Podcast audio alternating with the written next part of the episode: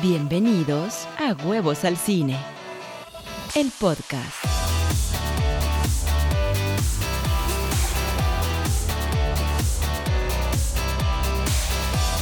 Hola, ¿cómo están? Bienvenidos al podcast de Huevos al Cine.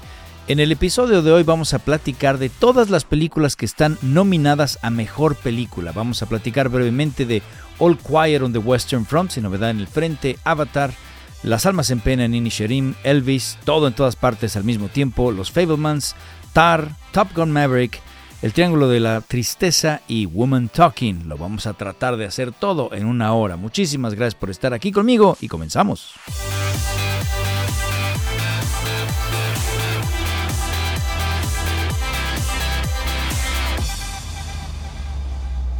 Muchísimas gracias de estar aquí nuevamente conmigo. Vamos a, platicar hoy de las películas que están nominadas a los Óscares, pero antes te pido por favor que te suscribas a todas las redes sociales que tengo. Está por supuesto los canales de TikTok, Instagram, Facebook y YouTube de Huevos al Cine. Todo se llama así, Huevos al Cine, ¿no? Y por supuesto también están las redes personales. Ahí tengo mi Twitter, eh, mi Facebook, mi canal de YouTube, etcétera únete a todas las redes porque vamos a empezar eh, ya próximamente a tener suscripciones para el canal de YouTube, concursos en, YouTube y demás. Entonces quiero realmente crecer este año.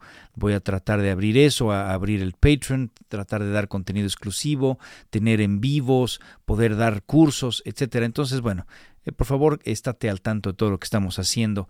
Y vamos a comenzar directamente. Hoy no les voy a platicar mayor historia personal, porque si no, nunca vamos a empezar. Vamos a entrar de lleno con All Quiet on the Western Front, esta de sin novedad en el frente. Como sabemos, esta película está adaptada, es la tercera adaptación al cine de la novela de 1929 de el señor Eric María Remarque. Y bueno, como como todos sabemos, pues habla de la Primera Guerra Mundial, de los soldados que estuvieron en lo que ellos le llamaron la Gran Guerra y de cómo tenían unas dificultades enormes para reintegrarse a la vida social, a la vida civil después de haber vivido estos horrores de la guerra. Habla de cómo fueron engañados por este nacionalismo ciego, inclusive los soldados, los personajes inician emocionados por irse a la guerra. Uno de ellos hasta finge todas sus credenciales para que lo acepten en el ejército y enrolarse en lo que ellos creen que van a ser su gran aventura. Pero eventualmente pues se enfrentan con la muerte, se enfrentan con los horrores de, de, del miedo de estar pasando todo el momento, todo el día y la noche con el miedo, con el terror de que te caiga una bomba encima, ¿sí? Y entonces eh, poco a poco pues se va muriendo esta persona interna, ¿no? Habla de la muerte interna de los humanos que experimentaron esta pues esta terrible guerra. Y creo que mm, las películas han sido muy afortunadas en sus adaptaciones, tenemos varias adaptaciones. La primera inclusive fue en 1930, si no mal recuerdo, y esta película eh, ganó mejor eh, película en los Óscares. ¿eh? De hecho, recibió dos, mejor película y mejor director para Louis Milestone. Entonces realmente, bueno, fue muy afortunada esta primera adaptación. La segunda adaptación eh, fue en para televisión en 1979. La CBS, la, la cadena CBS, hizo una adaptación y esa quizá es la que todo mundo conoce. Pero ahora, finalmente, se hace una adaptación en alemán, porque recuerden, esta es una novela alemana que curiosamente está hablando de lo que ellos como soldados alemanes vivieron, porque siempre lo vemos desde la perspectiva del oeste, ¿no? Siempre decimos, ay, los villanos son los nazis, son los alemanes que, que, de repente en este nacionalismo ciego que han tenido algunos de sus líderes, bueno, pues provocan un terror sobre el mundo. Pero esta es la primera vez, insisto entonces, que tenemos a la película hecha por alemanes. En este caso, la película está dirigida por Edward Berger, que su nombre en español pues se antoja para un doble sentido, pero Edward Berger es quien dirige esta película con una cinematografía de James Friend, el amigo Jaime Amigo. Ahora sí que a él sí le han de decir amigo, y a él sí queda muy bien. James Friend con un guion de Edward Berger, igualmente Leslie Patterson y Ian Stokel.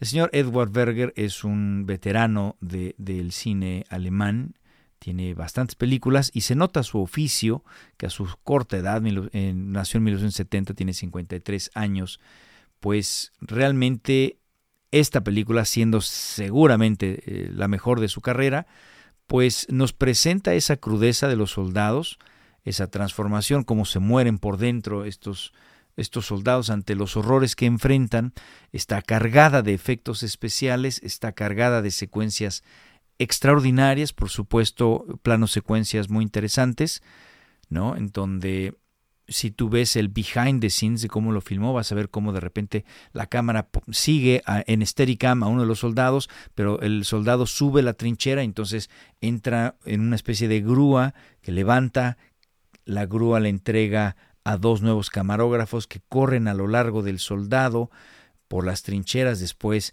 el soldado se tira pecho tierra, por atrás pasan tanques y demás, y la cámara va haciendo una serie de peripecias y los extras que pasan corriendo frente a cámara, luego pasan por atrás de cámara para volver a hacer los mismos extras que pasen otra vez, ¿me explico? Una cantidad de trucos que de verdad es interesante, por supuesto mucho CGI o efectos por computadora, tanques, explosiones, e, etcétera. Realmente el uso de la tecnología moderna a una película que desde hace un rato que no se adaptaba y nunca desde la perspectiva alemán. Es fascinante, fascinante. Quizás reconozcas alguna cara como Daniel Brühl, este actor que interpreta a un general que está buscando ya la rendición alemana, está tratando de, de, evitar que sigan muriendo soldados alemanes, y él lo reconoces porque aparece en el universo Marvel.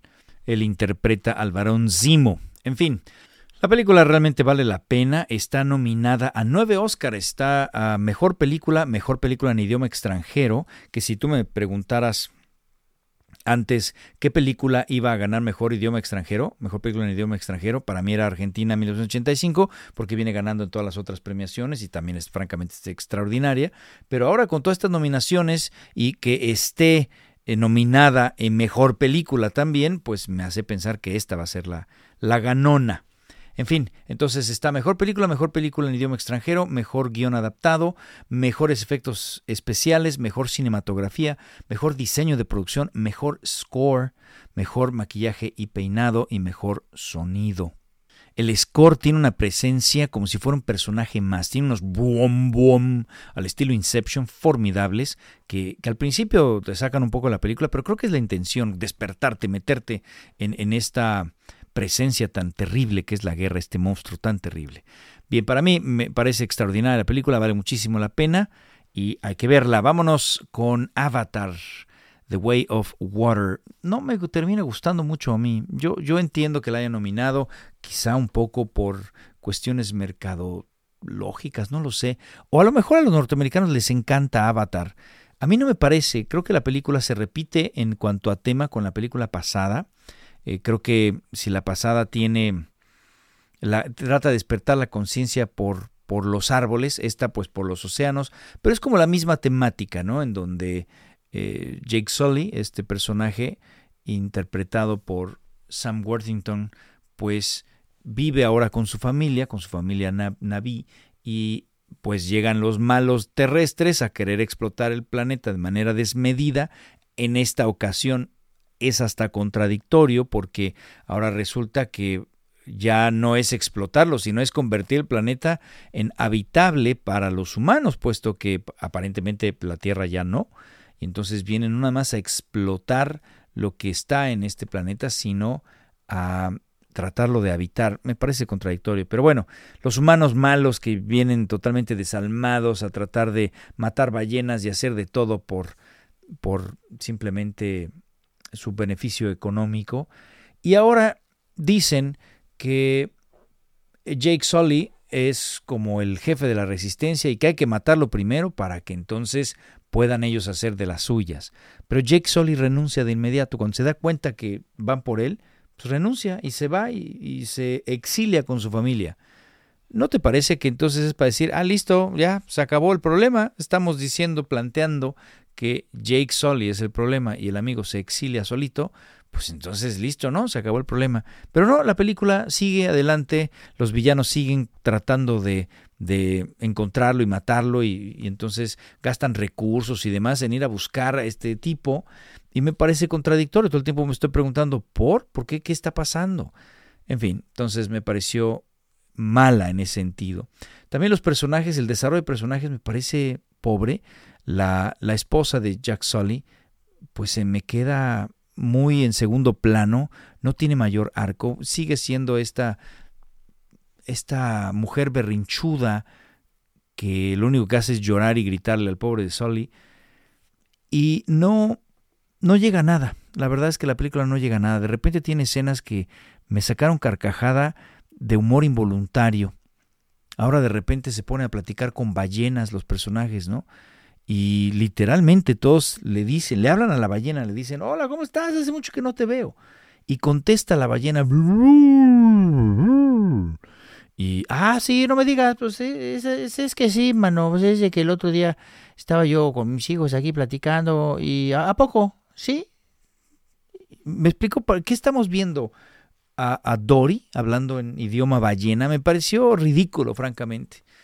Lo que sí debo decir es que pues el señor James Cameron avanzó la tecnología de una manera espectacular. Antes no se podía hacer motion capture dentro del agua. Y él dijo, a mí me vale un cacahuate, yo no hago esta película, hasta que el motion capture, lo que le llaman mocap, no se puede hacer dentro del agua. Y entonces estuvieron años desarrollando esa tecnología para que esos trajes que seguramente los has visto en algunos behind the scenes, en que son como con puntitos para que la computadora capte perfectamente todos tus movimientos e inclusive tu gesticulación, porque te ponen una cámara y te ponen puntitos y demás, bueno, para que capte tu gesticulación, bueno, hasta que no pudieron hacer eso dentro del agua, James Cameron no hizo su película. Los actores además empezaron unos entrenamientos apabullantes para poder aguantar no 30 segundos. Bueno, yo no aguanto ni 20 segundos abajo del agua.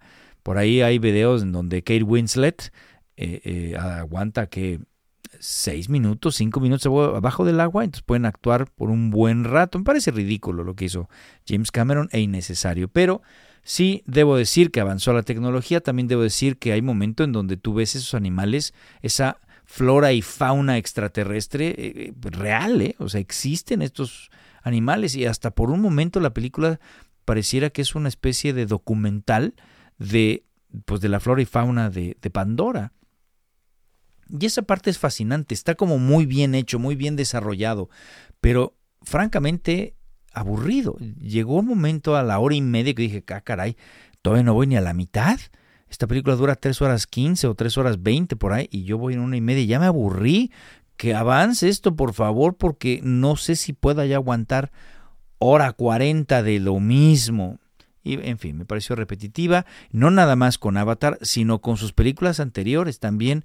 Titanic, no te quiero decir spoilers, pero Titanic también se ve como mezclada en esta película y digo, esto ya lo hiciste, no me estás presentando nada nuevo. No quiero decir que es mal director ni nada, poca gente dirige eh, escenas de acción como el señor James Cameron, es realmente formidable.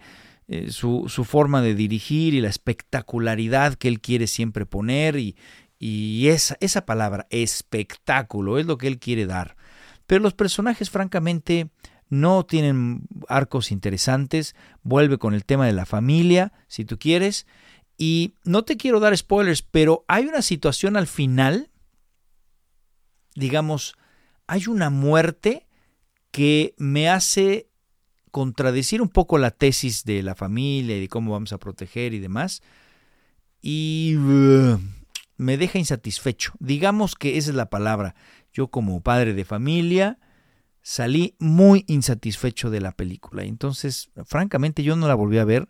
Me da una flojera incalculable volver a ver esta película y no entiendo por qué está aquí nominada. Pero bueno, es así. Top Gun Maverick también está nominada a Mejor Película y si bien entiendo la espectacularidad que tiene esta película y cómo fuera del cine de superhéroes, quizá esta es la otra película que funcionó tremendamente en taquilla y ya todos vimos el video en donde Steven Spielberg abraza a Tom Cruise y le dijo, tú solito fuiste a rescatar el cine, así le dijo. Ah, me parece que se pues, exagera. Pero bueno, lo, curioso de esto es que Top, eh, Top Gun Maverick, al ser nominada y como está producida por el señor Tomás Crucero, por Tom Cruise, pues es la primera vez que Tom Cruise está nominado como productor, ya ha estado nominado eh, como actor protagónico y de reparto. Eh, nacido el 4 de julio, me acuerdo de esa, esa nominación. Creo que también A Few Good Men estuvo nominado como mejor actor de. No, Magnolia. Magnolia estuvo nominado el señor Tomás Crucero. Y ya me acordé de la otra. Jerry Maguire estuvo nominado como mejor actor. Nunca ha ganado el amigo, siempre ha, estado ahí, pero no ha ganado. En fin, Top Gun Maverick me parece espectacular que ya después, eh, eh, con el análisis más profundo, híjole, creo que esta idea de tener un enemigo que no sabemos quién es, ¿no? Sin rostro, que fue a propósito para no villanizar algún país en la película, pero creo que a final de cuentas termina jugando en su contra, porque entonces pareciera que los norteamericanos van a pelear contra quien sea.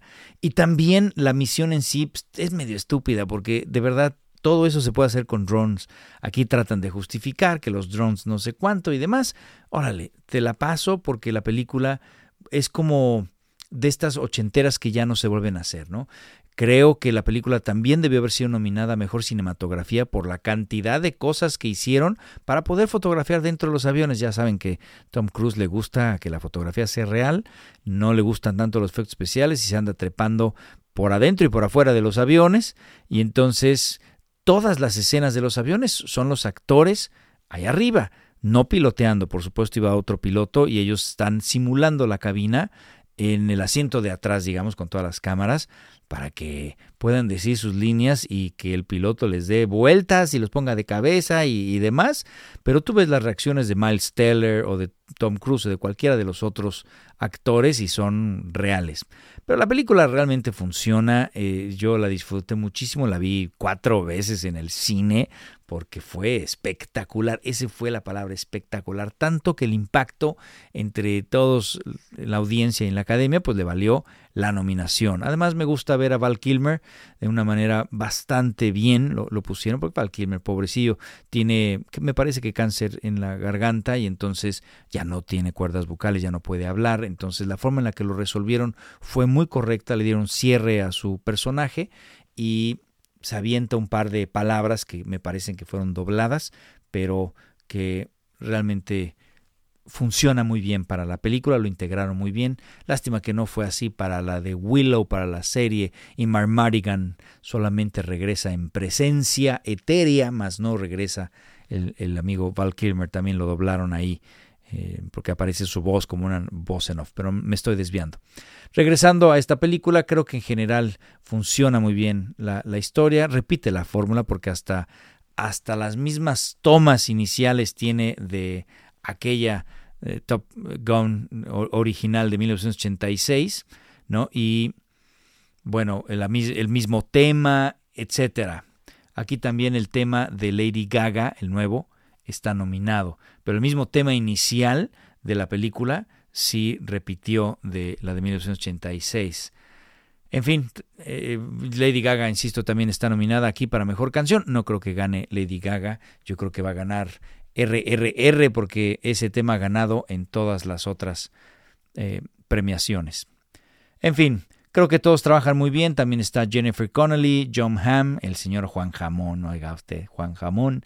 Y la, Ed Harris también está. Pero la película, en fin, es, es quizá un reconocimiento al esfuerzo de Tom Cruise, un reconocimiento a este estilo de cine que ya no se hace, pero honestamente, francamente, no tiene nada que hacer esta película aquí en mejor película del año.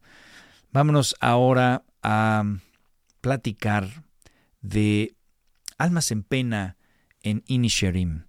Por supuesto que mi review está en YouTube, en el canal de YouTube, ahí, me extendí un poquito, pero déjame darte brevemente lo que yo creo de esta película. A mí me parece que esta es la mejor película del año.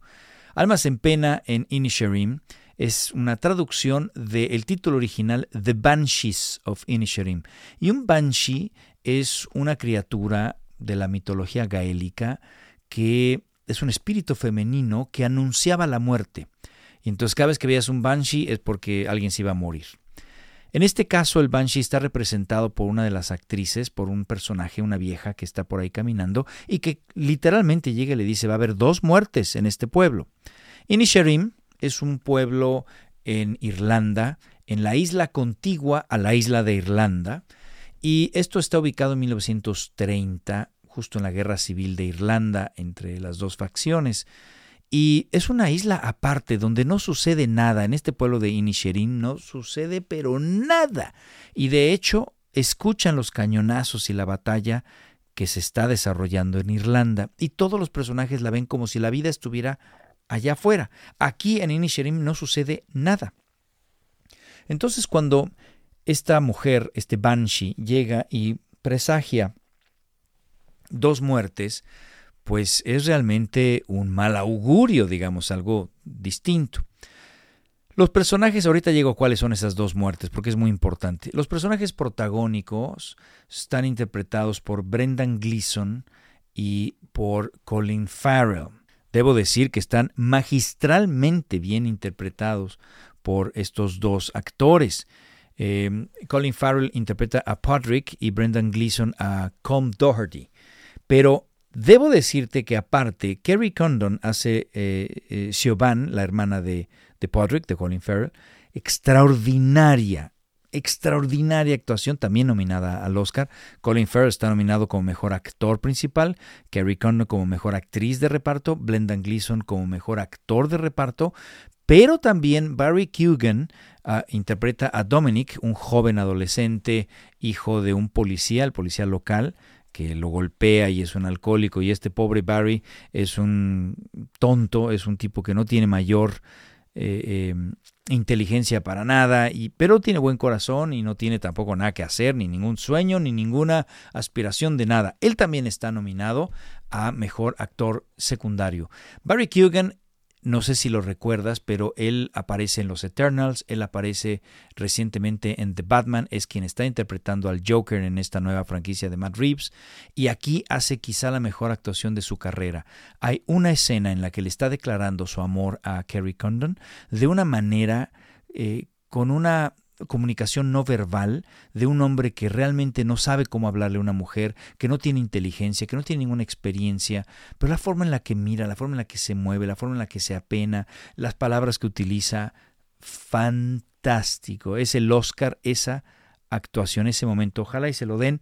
Por desgracia, el señor Ki Hugh Kwan, que también está fantástico en Everything Everywhere All at Once, bueno, pues ha ganado en todos lados. Entonces no creo que se lo den al señor eh, Barry Kugan, aunque ojalá y así fuera. Pero bueno, regresando al tema, aparte que las actuaciones son fantásticas, brutales. Martin McDonough, que es el director y que ha dirigido películas como In Bruches, en donde ya trabajó con Colin Farrell y Brendan Gleeson, eh, tres anuncios para para un crimen, Three Billboards Outside Ebbing, Missouri, que me pareció formidable y en su momento también la mejor película del año, y Siete Psicópatas, este, este director es realmente fascinante. ¿eh? Hay que seguirlo, hay que seguir su carrera, porque aparte de que escribe de manera brutal, dirige mejor.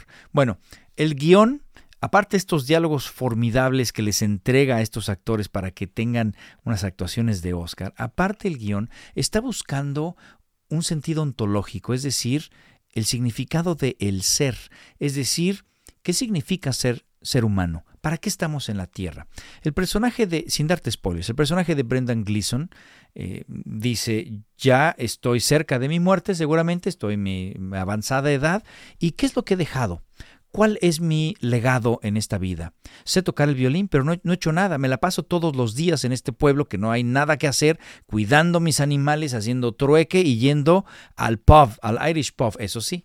Hay como muy poca gente en este pueblo y no hay nada que hacer, pero el Irish Pub no puede faltar. Y todas las tardes todo mundo va al Irish Pub a beber. Y dice, lo único que hago es perder el tiempo con Patrick, Colin Farrell.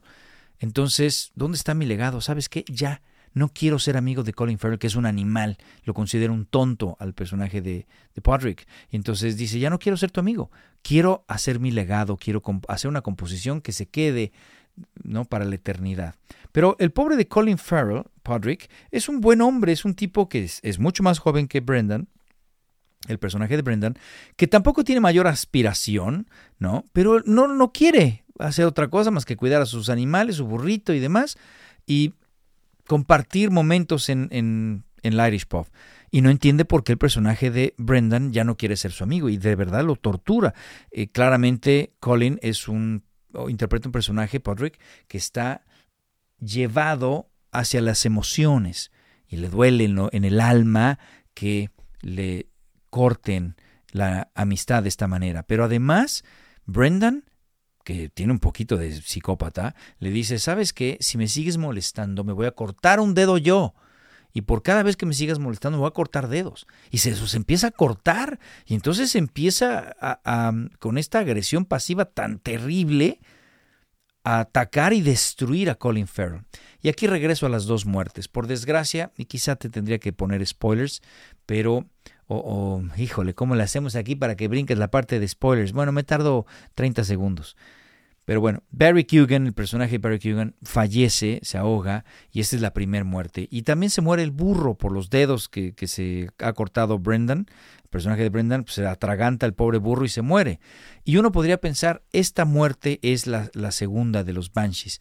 No, la segunda muerte es el niño interno, la ingenuidad, la bondad del personaje de Podrick, de Colin Farrell. Después de toda esta agresión pasiva que le hacen y de cómo lo atacan y le dice que es un tonto y, y cómo todos los demás eh, personas de este pueblo que están resentidos, llenos de rencores y demás, le van atacando, Colin Farrell pierde esa ingenuidad, se pierde esa bondad que, que lo caracterizaba y esa para mí es la segunda muerte. Y en consecuencia eh, se vuelve como los demás, llenos de rencores y empieza una guerra con, campal con el personaje de Brendan.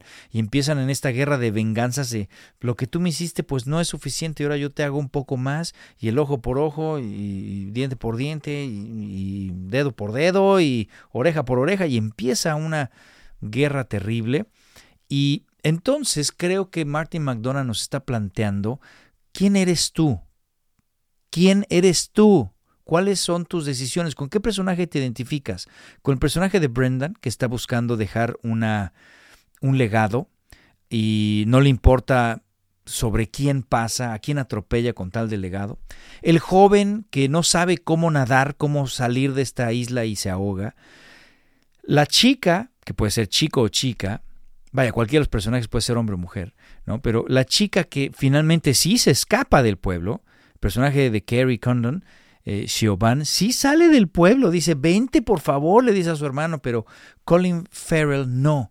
Podrick se queda en el pueblo. Entonces, ¿eres este, Colin, que no va a ningún lado y lo único que le queda es quedarse sentado en su miseria, en su no hago nada, en su falta de destino? Acuérdense que destino es dirección en su falta de oportunidades hasta que eventualmente se te muere esa parte interna, ese espíritu juvenil que te quería hacer salir, eh, soñar con algo mejor, se te va a morir. ¿Me explico? Y entonces, ¿cuál de estos personajes eres tú? Creo que Inisherim es una metáfora de de nuestra conciencia de quiénes somos. Por eso me parece fantástica y siempre a Martin McDonough en sus películas le encuentro sentidos más allá, metáforas y demás. Y es cuando te das cuenta que la película tiene varios niveles de lectura y que no es una simpleza como quizá Top Gun. Top Gun a lo mejor tiene una buena tesis de, la camaradería, de somos amigos, de lo que es ser héroe, de no te des por vencido y demás, pero nunca llega a los niveles que Martin McDonough nos presenta. Por eso para mí esta es la mejor película del año. Elvis. Para mí un fallo de Baz Luhrmann. A mí me gusta Baz Luhrmann y por supuesto aquella película de, de Moulin Rouge me pareció fantástica. Su estilo, que ya se veía, por ejemplo, desde Romeo y Julieta, en donde son ritmos vertiginosos, eh, personajes eh, muy acelerados, como muy muy psicópatas, muy, muy llenos de, de una energía imparable me, me, gusta, me gusta muchísimo, ¿no? También en, en, aquel entonces, pues también buscaba explorar o experimentar con la cámara, con la edición, con el formato y demás. Y acá creo que está un poquito más sutil, pero igualmente eh, sigue experimentando y sigue teniendo esta edición vertiginosa y demás. Esa parte es, lo que me gusta de la película. Creo que es la primera vez que vemos la influencia que tuvo Elvis de toda esta cultura afroamericana y de su música, del gospel, que de repente Elvis no aceptaba ampliamente, quizá porque, bueno, veníamos, eh, eh, veníamos en una época donde el racismo era apabullante, que sigue estando, pero en ese entonces era apabullante. Y, bueno, como que le costaba trabajo quizá a Elvis aceptarlo. Aquí esta película abraza esa parte que me pareció muy, muy interesante. Pero te voy a decir dónde está mi problema. Tom Hanks. Tom Hanks. Porque Andy Butler, quien interpreta a Elvis, está fantástico. De hecho, es la primera vez que veo un Elvis de manera natural porque siempre todo el mundo se va al, al cliché, ¿no? ¿no? Ese tipo de, de, de actuación exagerada. Y creo que acá el señor eh, Butler lo hace muy bien y le creo que es Elvis, pero mi problema es Tom Hanks. Tom Hanks se fue a una cosa así, al capitán con panzota falsa y mucho prostético. Entonces cada vez que entraba Tom Hanks, digo, ¿qué onda con este amigo? El coronel no me gusta. Me gusta la relación y que explora la película, esta relación enfermiza entre Elvis, que era todo en ingenuidad, y este eh, agente ¿no? Que, que, se aprovechó de él y demás y nunca lo dejó ir. Y bueno, aquí inclusive hasta plantea la película que esta relación tan enfermiza eh, llevó a Elvis a las drogas y eventualmente a la muerte y nunca pudo escapar, ¿no? Y me hubiera encantado si hubiera sido interpretado por alguien más. Tom Hanks se, le fueron las cabras al, al, monte. Pienso en Brendan Gleeson en la película de The Banshees of Inisherin. Él hubiera sido perfecto para este personaje, hubiera sido mucho más aterrizado, menos cliché, menos hacer una cosa así, soy un viejito. No, no, me pasó espantoso. Entonces cada vez que aparecía me sacaba y me sacaba y me sacaba. Y por eso, no, esta película ni siquiera quiero hablar mucho de ella. También ya hice mi review, está ahí en YouTube, porque no, no voy a hablar más de esto, esta película. La verdad es que discúlpeme, pero la verdad que me sacó, me sacó, me sacó, me sacó. Todo en todas partes al mismo tiempo de los Daniels, Daniel Scheinert y, y eh, Daniel Kwan, que son dos compañeros que estudiaron cine juntos y después eh, decidieron seguir haciendo películas, hicieron cortometrajes y después Swiss Army Men con Harry Potter, el señor Daniel Radcliffe haciendo una especie como de Weekend at Bernie's, ¿se acuerdan de esa película de los ochentas en donde una persona fallecía y pues no querían que, supieran que estaba muerto y entonces pues, movían al pobre como si fuera un títere? Bueno, Swiss Army Man es algo muy similar. En fin, entonces los Daniels ahora eh, pues traen esta locura que si un multiuniverso realmente funciona es en esta película, no el Doctor Strange y el multiverso de la locura. Esto sí es un multiverso de la locura. Aquí vamos a ver muchísimas variantes, todas nuestras posibilidades. ¿Qué hubiera pasado? si no te casas? ¿Qué hubiera pasado si tienes éxito? ¿Qué hubiera pasado si tomas una decisión tan sencilla como pagar tus impuestos o no? ¿No? El efecto mariposa, como una cosa tan pequeña como el aleteo de una mariposa va a provocar una cadena de eventos totalmente distinta. Esto sí es la mecánica cuántica, no el Ant-Man and the Wasp Quantum Mania. Esto sí juega con el gato de Schrödinger. Esto sí habla de la cantidad de posibilidades que somos. Aquí se plantea, abraza la mecánica cuántica, en donde te dice y el experimento del gato de Schrödinger es que hasta que no se toma una decisión es que se manifiesta tal o cual universo. El experimento del gato de Schrödinger dice, imaginemos, es hipotético, ¿eh? no creas que mató ningún gato nunca, es hipotético, pero imaginemos que metes un gato dentro de una caja y le vas a meter, meter un gas letal. Después de un tiempo, ¿el gato se murió o sigue vivo? El experimento dice que es hasta que el observador abre la caja que vamos a ver si el gato se murió o no, pero antes tiene un 50% de estar vivo o 50% de morir, y es hasta que el observador toma la decisión que se manifiesta tal universo. En otras palabras, La mecánica cuántica plantea que tú tienes infinidad de posibilidades y que tú dices, ahorita por ejemplo estoy grabando este podcast, pero yo tengo la posibilidad de darle un golpe al micrófono o de hablar más fuerte, más chiquito, o de aventarme un vaso de agua encima, o de ir al baño, o de inclusive aventarme por fuera de la ventana y perder la vida. Todas esas posibilidades están en, el universo cuántico, es decir, están en potencia, pero no es hasta que el observador observa, es decir, hasta que el que toma la decisión decide hacer alguna de estas posibilidades y ese universo se manifiesta. Antes es simplemente posibilidades. Algunos teóricos de la mecánica cuántica dicen que todos esos universos existen y simplemente tú como tomador de decisiones vas girando y cambiando de universo conforme decides, y otros teóricos dicen que no, que simplemente son en potencia, y es hasta que tomas la decisión que se manifiesta dicho universo. La película de los Kwan, Everything Everywhere All at Once, habla de que todas esas posibilidades están sucediendo al mismo tiempo. ¿Y qué pasaría si tú puedes acceder a todas esas posibilidades? Como quiere hacer una comedia o quieren hacer una comedia, la forma de acceder a esos otros universos es haciendo algo que en este universo no harías, como por ejemplo darte, eh, engraparte la lengua o darte un cortarte con una hoja, cosas así muy locas que lo hacen con el afán de sacar algo de comedia. Y de esa manera tienes acceso a un mapa en donde dices, en tal universo, tú eh, fuiste peleador de karate. Entonces, tráete ese conocimiento, jálalo, ese yo tú, jálalo a este universo y manifiéstate a la Matrix, digamos, jala todo eso que aprendiste en ese universo y aplícalo para salir de esta situación.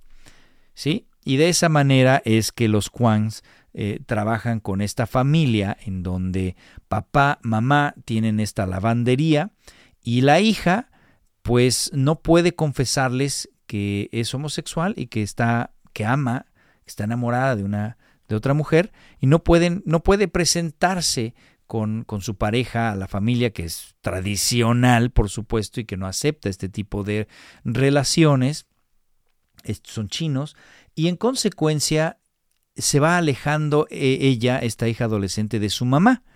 La película, por supuesto, tiene una trama en donde también llegan de otras dimensiones eh, otras versiones de ella, de la mamá, versiones del papá también, que se apoderan como del cuerpo de, de manera momentánea, para decir, oye, el universo está en peligro porque resulta que una versión de tu hija pues ya conoce todas las versiones y no le encuentra sentido a la vida y entonces está en busca de destruir el universo. Y tú, como su mamá, eres la única que puede detenerla de destruir el universo. Entonces mezcla esa simplicidad de historia que te dije al principio, ¿no? En donde es una relación madre e hija que se están alejando, con esta espectacularidad de la destrucción del universo mismo de hecho, de los multiuniversos, en donde ella es la gran héroe y su hija es la gran villana. Entonces, de manera muy inteligente vamos brincando en universos en donde somos eh, rocas, en universos donde somos dibujos, donde somos piñatas, en donde somos exitosos, en donde no nos casamos, en donde sí nos casamos, en donde no tuvimos hijos, etcétera, etcétera. Inclusive universos hasta donde tenemos los dedos de salchicha. Decía un profesor mío que planteaba esto del universo de la mecánica cuántica, que inclusive el pensamiento es un universo. De tal manera que si tú ahorita te imaginas, no sé, un universo en donde tú eres un elefante rosa, ese universo por el mero hecho de pensarlo está existiendo porque el pensamiento también es una forma más sutil de energía, no es tan denso como la materia misma, pero también existe y también se manifiesta. Tanto es así que, por ejemplo, está comprobadísimo que si tú al agua le hablas bonito, a una planta le hablas bonito y demás, la planta crece y el agua cambia su composición química, ¿sí? No deja de ser H2O, pero sí cambia su vibración. ¿Cómo está esto comprobado? Porque me vas a decir, ay, ajá, te lo compruebo en un segundo. Hay un libro del señor Masaru Emoto que se llama Los secretos del agua. Aquí congeló agua y después la descongeló, pero con ciertas características. Primero, el agua congelada la sometía a heavy metal, a música de Mozart. Alguno le rezaba, a otro le decía que la odiaba al agua, ¿sí? Imagínate la palabra, el pensamiento, la oración de decirle te odio o decir gracias. Las palabras están cargadas de significado y en consecuencia emiten una energía, una vibración. Y entonces esos frasquitos en donde estaba el agua, ¿no? Al el momento de descongelarse, se manifestaban de una manera. A nivel eh, microscópico, tú podías fotografiar cómo se estaba ensamblando el agua. Cuando tú le decías al agua te odio, la congelabas y después la descongelabas, la forma era bastante fea, inclusive casi amorfa. Si le decías te amo al vaso del agua, lo congelabas y después lo descongelabas, la forma en la que se descongelaba formaba cristales con un, un esquema, un patrón hermosísimo. Y así la palabra escrita le ponía a un vaso eh, te odio y a otro te amo. Y entonces se manifestaba de la misma manera, como te digo, el te odio eran mm, formas espantosas, amorfas inclusive, y el te amo eran cristales bellísimos. De tal manera que él comprueba que todo tiene una energía, que la palabra, que la música, que, que, que los mensajes que nos decimos tienen una energía. Y por eso el pensamiento también es una energía. Y también, entonces, aunque más sutil, este profesor decía, es un universo. Qué locura acabo de decir, pero bueno, eso es lo que me acuerdo. Y en consecuencia, los Daniels eh, exploran de manera dramática y muy, muy creativa todo esto que te acabo de decir, y además con una tesis fantástica. No importa cuántas versiones de ti puedas encontrar, a final de cuentas, estamos aquí para aprender, para amarnos, para acercarnos. Somos almas que vamos viajando a través de los universos para entendernos, para acercarnos. Nada más, nada más. No hay que buscarle más, ¿me explico? Eso es lo que plantea la tesis de Everything Everywhere All at Once, de una manera muy creativa, muy espectacular y muy entretenida. Así que también me parece que puede ser un gran competidora. No creo que gane porque estos mensajes no creo que sean tan fáciles de deducir y a lo mejor es lo que yo estoy encontrando y en consecuencia a lo mejor le, dan el Oscar a mejor película original, me explico, por lo creativos que fueron, pero no creo que gane mejor película. ¿Quién creo que gane? Spielberg con The Fablemans. Sí, esa es la que yo creo que va a ganar los Fablemans, porque es una película que habla precisamente del cine, es medio biográfica, medio autobiográfica de Spielberg, y habla precisamente de un director que se defiende de la vida, de la infidelidad de su, de su madre, para con otro hombre que no es su papá, por supuesto, del bullying que le hacen en la escuela, se defiende siempre a través de la cámara. Él se relaciona con la vida a través de filmarla, a través de representar sus historias, sus sueños, sus miedos, eh, sus deseos, sus héroes, sus villanos, a través de la cámara. Desde que es adolescente le regalan esta cámara y vamos viendo cómo este chico va teniendo una increíble, apabullante creatividad para resolver su vida, ¿no? Y contar sus historias de vaqueros, de soldados y demás, a través de la cámara. Realmente es fantástica, me gustan muchísimo las actuaciones de todo el reparto. Paul Dano hace al papá. Paul Dano es un fantástico actor, pero fantástico actor que lo hemos visto. Eh, vaya, por ejemplo, ¿te acuerdas de esta con, con Daniel Day-Lewis, donde hace al sacerdote? There Will Be Blood, hace este sacerdote fanático. Bueno, es un gran actor, Paul Dano. También, eh, por supuesto, en Little Miss Sunshine, es el hermano que no quiere hablar, ¿no? Y que quiere ser piloto, pero es daltónico, entonces no puede ser piloto. Es fantástico, Paul Dano. Y aquí hace un buen papel como el papá, un, papá conservador, que aparte, por supuesto, sigue el judaísmo y quiere que sus hijos y su esposa igualmente así lo hagan. Eh, Michelle Williams es la, mamá, la esposa, que es infiel con el personaje de Seth Rogen. y los dos hacen un personaje también muy, muy bien. Michelle Williams hace un gran papel. eh, en donde ella pues quiere ser fiel a sí misma, no quiere estar más con su con su esposo, con el padre de sus hijos, y se siente terrible de que Paul Dano es un gran hombre, pero ella no lo ama, no le excita, ya no quiere estar con él, y en consecuencia, pues, por ser judía no puede divorciarse, no puede simplemente separarse, y le lleva prácticamente toda la película este, e, el tomar decisiones al respecto. Gabriel Labelle es el que hace el personaje de Sammy, que es Spielberg, ¿no? Es el joven que va descubriendo la vida a través de su cámara. Y tenemos varias nominaciones también aquí, por supuesto, en actuación. Michelle Williams está nominada. El señor Judd Hirsch hace un tío de Sammy y está nominado a mejor actuación de reparto. Eh, un hombre ya de avanzada edad y que tiene poco tiempo en pantalla, pero que hace un buen papel que llega a decirle, tú tienes que ser quien tú eres, oye, que tu papá y tu familia espera que seas no sé qué, por la religión o por porque la sociedad sí te lo pide, no, tú sé quien tú eres. La película de Fablemans está nominada a Mejor Película, Mejor Director Steven Spielberg, que yo creo que es quien va a ganar. Mejor Actriz, eh, que es esta chica que acabo de mencionar, Michelle Williams, eh, está Mejor Actor de Reparto, que también lo acabo de mencionar. Mejor Guión Original, Spielberg mejor eh, música, mejor música, mejor score y mejor diseño de producción que incluye la escenografía y vestuario. En fin, es una película que creo que, que se merece todas estas nominaciones, pero no creo que vaya a ganar nada más que mejor dirección. Vámonos a Tar. Qué película, ¿eh? Qué película.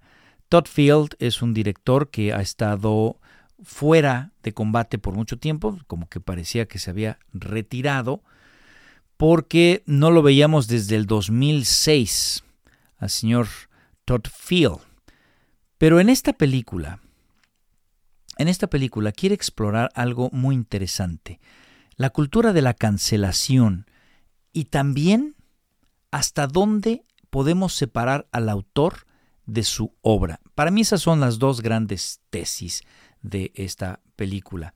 Tar es una conductora de orquesta, Lydia Tar, interpretada magistralmente por Kate Blanchett. Creo que es uno de sus mejores papeles, no nada más porque tuvo que aprender, por supuesto, a conducir una orquesta, y te juro que le crees todo, sino porque eh, realmente vemos a esta persona soberbia, prepotente, que trata muy mal a sus allegados, a, a la gente que está a su alrededor, y que claramente favorece a las personas que le gustan. Ella es una homosexual y le gustan mujeres de su propia orquesta y las favorece, pero después no se toca el corazón en destruirlas. Aquí la película plantea que ella tuvo una aventura con alguna con alguna otra conductora de orquesta y en el momento que se separan, ella activamente trató de que nadie la contratara, trató a, realmente de destruirle la vida. Y aquella persona se termina suicidando, culpando a Lidia Tar de, de su suicidio. Ella entonces empieza a tratar de cuestionar hasta dónde eh, se le debe de juzgar al autor por su música, por su arte exclusivamente, o también como es en su vida cotidiana, como persona. Ella claramente aboga porque solamente se vea su obra, su trabajo, y se separe a la persona. Hay un momento en donde un estudiante plantea que no puede escuchar a Bach porque en su vida fue muy cuestionable y entonces él no quiere escuchar ni estudiar a Bach, cuando todos sabemos que Bach era uno de los grandes maestros de, la música clásica. Y Lidia precisamente dice, no, no te ofendas, no trates de hacer esto. Por favor, solamente juzga al artista por su arte. Yo mismo he planteado esa, esa pregunta en muchos videos cuando les he puesto pinturas de Hitler. Era un gran pintor Hitler, pero, vaya, tenía escuela, sabía pintar y más. No te quiero decir que era Picasso, me explico, no tenía nada que expresar y podría alguien eh, inclusive encontrar psicopatía y sociopatía en su pintura. Sí, de acuerdo, pero el tipo sabía pintar, tenía buen eh, buena escuela para la, la, perspectiva y demás. ¿Hasta dónde tú puedes ver una pintura y decir, ah, me, me parece que sí, me gusta? Y después te digo, ¿qué crees? La pintó Hitler. ¿Y hasta dónde te cambia esa perspectiva? Y dices, ay, no, ya no puedo ver esta pintura, tírala. O ya no puedo escuchar la música de Michael Jackson por lo que hizo, ¿no? Por todas estas acusaciones de pedofilia que, que le acotan. Eso es lo que plantea la película de Tar. ¿Hasta dónde puedes separar al autor de eso? Y segundo, ¿hasta dónde la cultura de la cancelación eh, es una justicia o no? Porque en este caso, bueno, pues el momento que no le pueden comprobar a Lidia Tar que la persona que se suicidó fue por su culpa, pero la corte de la opinión pública, pues así lo ve. Sí, aquella persona se suicidó por depresión y tú fuiste un elemento clave en llevarla a ese suicidio y en consecuencia, pues te castigo, yo opinión pública. Y además, pues sabemos que has tratado mal a estas personas de tu, de tu equipo y bien estas otras, que las has favorecido con, con un buen puesto, con un solo en un concierto, etcétera, porque te gustaba nada más. Entonces, nosotros como opinión pública, esta corte de la opinión pública te castiga y a, la pobre de Lidia le quitan todo prácticamente, ¿no? Y entonces plantea hasta dónde eso está bien o mal. Yo creo que, que es un tema a discutir, es un debate importante. Yo sí tiendo a separar, yo sí tiendo a separar, porque tú dime, ¿a quién no hay cola que le pisen. Además, todos hemos vivido en distintas épocas. Muchas veces la comedia no envejece bien, ¿no? Comedia de, no sé, Mel Brooks, Woody Allen, no ha envejecido del todo bien. Entonces, cuando contextualizas, a lo mejor estaba bien en ese entonces, pero, pero el momento que tú traes algo del pasado y lo juzgas con el presente, pues ya no va bien. Entonces, yo creo que a cualquiera nos podrían encontrar cosas que, juzgado con ojos fuera de contexto, con, otra sociedad que tiene otros valores y demás, pues sí, nos pueden juzgar a todos. ¿sí? Entonces creo que nadie se salvaría. Hay casos extremos como el que te puse de Hitler, me explicó, en donde dice, espérame, no, pues a Hitler no quiero saber nada de ese tipo, que se muera, que se refunda, que pintaba, me vale un cacahuate, quema sus pinturas, que eh, la parte buena que pudo haber tenido Hitler, la parte talentosa para otras cosas, no me importa un cacahuate.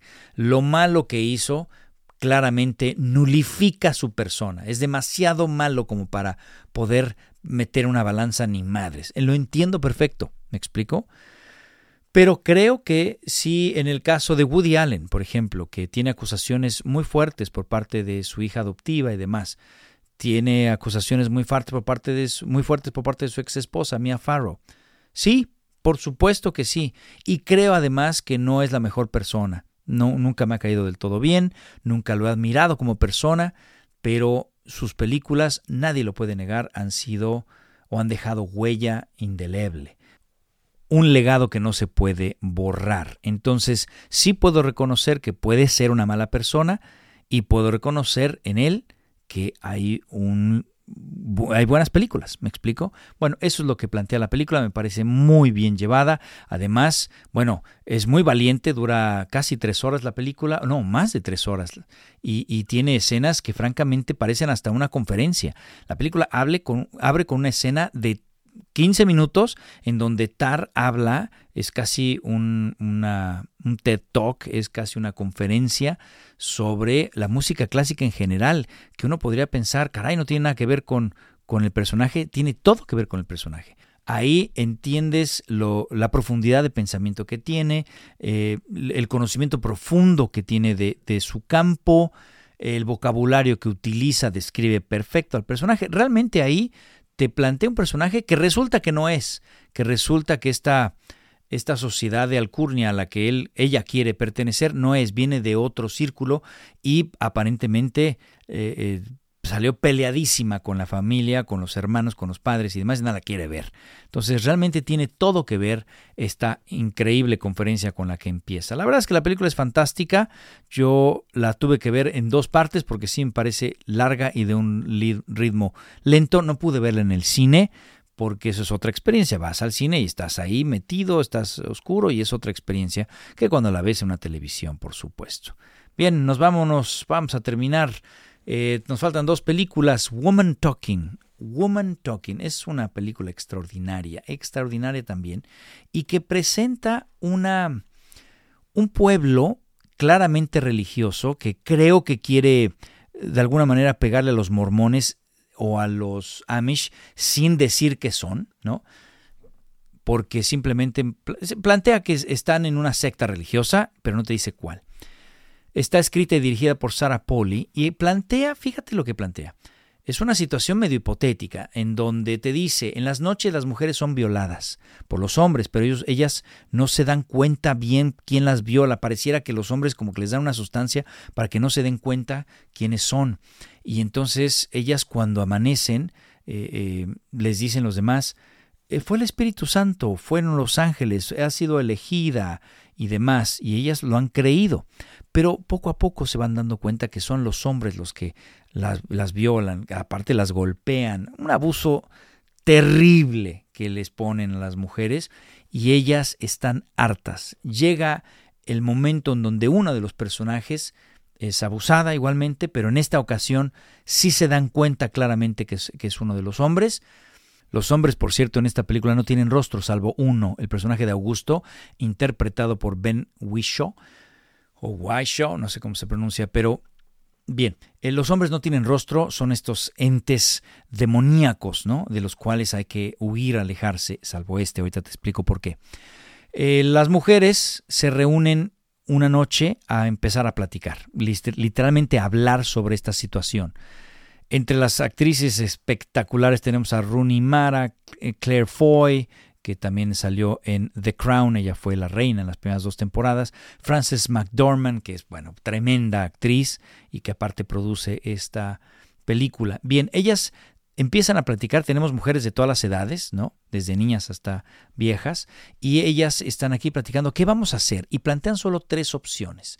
O nos vamos del pueblo, so pena de ser excomulgadas, porque su religión les impide irse, y entonces eso le, en sus creencias pues les impedirá entrar al paraíso y salvarse y demás. Segunda posible solución es enfrentarse a los hombres, sabiendo que van a perder porque son más fuertes y porque siempre pues tienen armas y demás y van a perder. O la tercera es no hacer nada y seguir aguantando el abuso. Nunca se plantea la posibilidad de entenderse con ellos, porque estos hombres son incultos, son altamente religiosos y no se puede dialogar, están tan eh, ensimismados en sus creencias que no se puede dialogar, no se puede. En consecuencia, esta posibilidad está totalmente fuera. También plantea la película que entre más se eduque el hombre, entonces empieza a tener rostro y por eso el personaje de Augusto sí está presente. Él es el profesor, el encargado de instruir a las mujeres y a los hombres, sobre todo a los hombres, de los nuevos oficios. De hecho, las mujeres, ahorita que lo pienso, las mujeres no pueden ir a la escuela, solo son los hombres. Entonces, plantea que en la medida que este hombre inculto, eh, que es totalmente religioso, se empieza a instruir, empieza a ser, empieza a aparecer, pero no es suficiente para que tenga voz y voto. Las mujeres aquí lo tienen solamente como escribano. Le dicen, tú apuntas todo y no puedes ni opinar. De hecho, muchas tienen un rencor hacia él terrible por el, mero hecho de ser hombre. Entonces, me parece que la, premisa que está planteando es una analogía con lo que está sucediendo en la sociedad hoy en día, en donde la masculinidad se ha confundido con la masculinidad tóxica. Punto. Todos los hombres son tóxicos. Lo he escuchado N veces. N veces. He visto TikToks en donde dicen, aléjate de los hombres per se, y ya nos echaron a todos en un, en una, en un mismo frasco. Existen hombres tóxicos, así como también existen mujeres tóxicas. Claro que hay que detener a todos esos depredadores, golpeadores, abusadores, sí, pero no todos los hombres son así. Por supuesto que no. Y es injusto el que ahora el péndulo se haya ido hasta el otro lado, en donde ya todos estamos encasillados eh, en este, con este, con esta etiqueta, digamos. Y entonces todo el hombre es tóxico. La masculinidad es tóxica. Ya no distinguen entre la masculinidad sana, la correcta, la protectora, la que eh, la, masculinidad que sale a, a, construir empresas, a trabajar, a proteger, a hacer lo que nadie más hace. Eso ya no lo ven. Ya no distinguen entre eso, esta masculinidad positiva, de la masculinidad negativa, bien llamada tóxica. Ya ya se quitó esta distinción y simplemente se dice la masculinidad tóxica. Casi casi dicen la masculinidad que es tóxica. Esa parte está equivocada. Pero la película está planteando eso, ¿eh? Fíjate lo que plantea la película. Y aquí sí te voy a dar spoilers. Esta película ni la vas a ver, pero te voy a dar spoilers. Aquí te dice, la mitad de las mujeres decide quedarse y no hacer nada. La otra mitad, o la mayoría más bien, decide irse del pueblo huir, porque no hay otra forma, no hay nada más que hacer. Se van.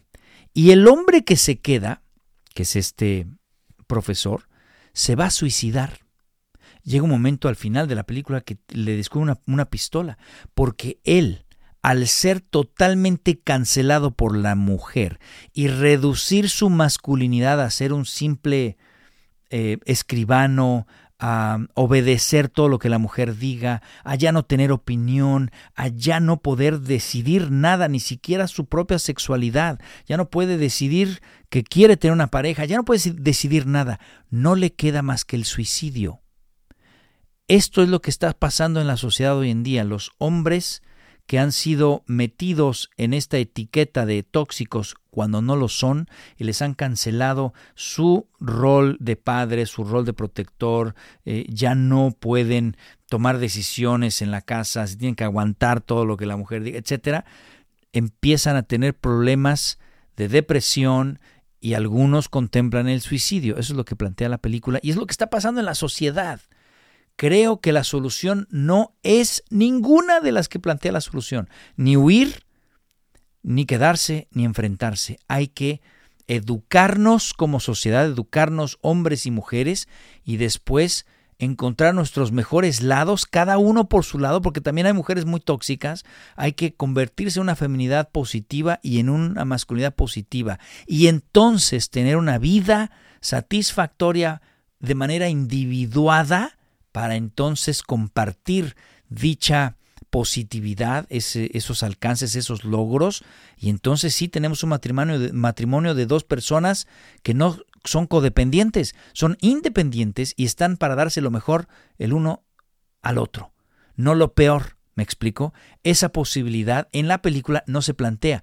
Y no es que esté mal, es que eso es lo que plantea la película, que no existe, que la única posibilidad de las mujeres es huir, convertirse en, en todas en, homosexuales. Las mujeres ahí empiezan algunas a tener relaciones homosexuales porque no les queda de otra, ¿sí? Y, eso está pasando en la sociedad. Creo que hay una, un aumento en la homosexualidad femenina y si bien algunas sí son por naturaleza, otras son por moda, otras son porque están huyendo de este fenómeno, porque están tratando de encontrar una salida. Entonces, me parece que la película es inteligente al plantar todo esto. Es, un tema, ¿no? Es un tema para platicar y platicar y platicar y platicar, porque pues el resultado creo que no es positivo de ninguna forma que plantea la, la película. En fin, ¿tú qué opinas? Y finalmente, vámonos a la última película, El Triángulo de la Tristeza, que esta película está dirigida por el sueco Ruben Osland, que es un gran director. ¿no? En esta película, que no es para todos, tiene escenas muy choqueantes, muy difíciles de ver, ¿no? que inclusive te puede dar hasta asco. Entonces, esta película plantea cómo hay esta diferencia de clases, ¿no? En donde la alta sociedad y la baja sociedad y, cómo se dan eh, esta, este nivel social alto, esta crema innata de la sociedad, se da mucho este espíritu de, ay, soy, soy altruista y te ayudo. Y tú que estás aquí atendiéndome en, en este barco, quiero que nades conmigo y te metas a la alberca. Todo sucede en este barco en donde esta diferencia de clases, casi como el Titanic, no es como un Titanic moderno, se pone muy de manifiesto. ¿Se acuerdan del ángel exterminador de Luis Buñuel en donde una situación extrema, casi surreal, lleva a que la alta sociedad pierda sus buenos modales y demuestren realmente quiénes son? Aquí sucede lo mismo. El barco, pues, se hunde hay un naufragio y entonces estos, estos personajes que se sentían oh, oh, de alta alcurnia, pues terminan eh, en esta isla aparentemente desierta y la chica Abigail, esta asiática que era simplemente de limpieza, es la que está más apta para esta nueva situación y en esta isla ella sabe pues eh, sacar frutas de los árboles, sabe pescar, sabe preparar los pescados, sabe hacer fuego, etcétera. Y entonces de repente toda esta tecnología y el dinero aquí no sirve para nada. Y todos estos que se sentían de alta sociedad y alta alcurnia, que estaban en una alta posición, de repente aquí se ven hasta abajo de la cadena y de las cosas, las cosas se voltean por completo. Más adelante, quizás esto también tendría que decirte que es un pequeño spoiler. Spoiler, spoiler, spoiler, spoiler de 10 segundos. Más adelante se dan cuenta que la isla no está abandonada, que del otro lado hay un hotel, pero la chica Abigail pues, no les dice porque entonces regresaría a ser la criada. En fin, la película es muy valiente, plantea, tiene escenas muy divertidas de humor oscuro. El personaje de Woody Harrelson, aquí aparece como el capitán y tiene un análisis sobre el eh, comunismo, el, socialismo, el capitalismo, que ya borracho con un ruso, que es un también un, un pasajero, ya borrachos los dos, con el micrófono que se escucha en todo el barco, empiezan a dar sus puntos de vista, el por qué el capitalismo es mejor que el comunismo y por qué al revés, ¿no? Y pues se vuelve en un humor delicioso, eh, eh, en un ensayo interesantísimo del socialismo, el comunismo y el capitalismo, y que precisamente termina pues hundiéndose el capitalismo, es una metáfora, y termina en esta isla en donde pues todos están en este socialismo, ¿no? En donde pues todos estamos en las mismas condiciones, pero curiosamente el el ser humano se va inclinando hacia el capitalismo.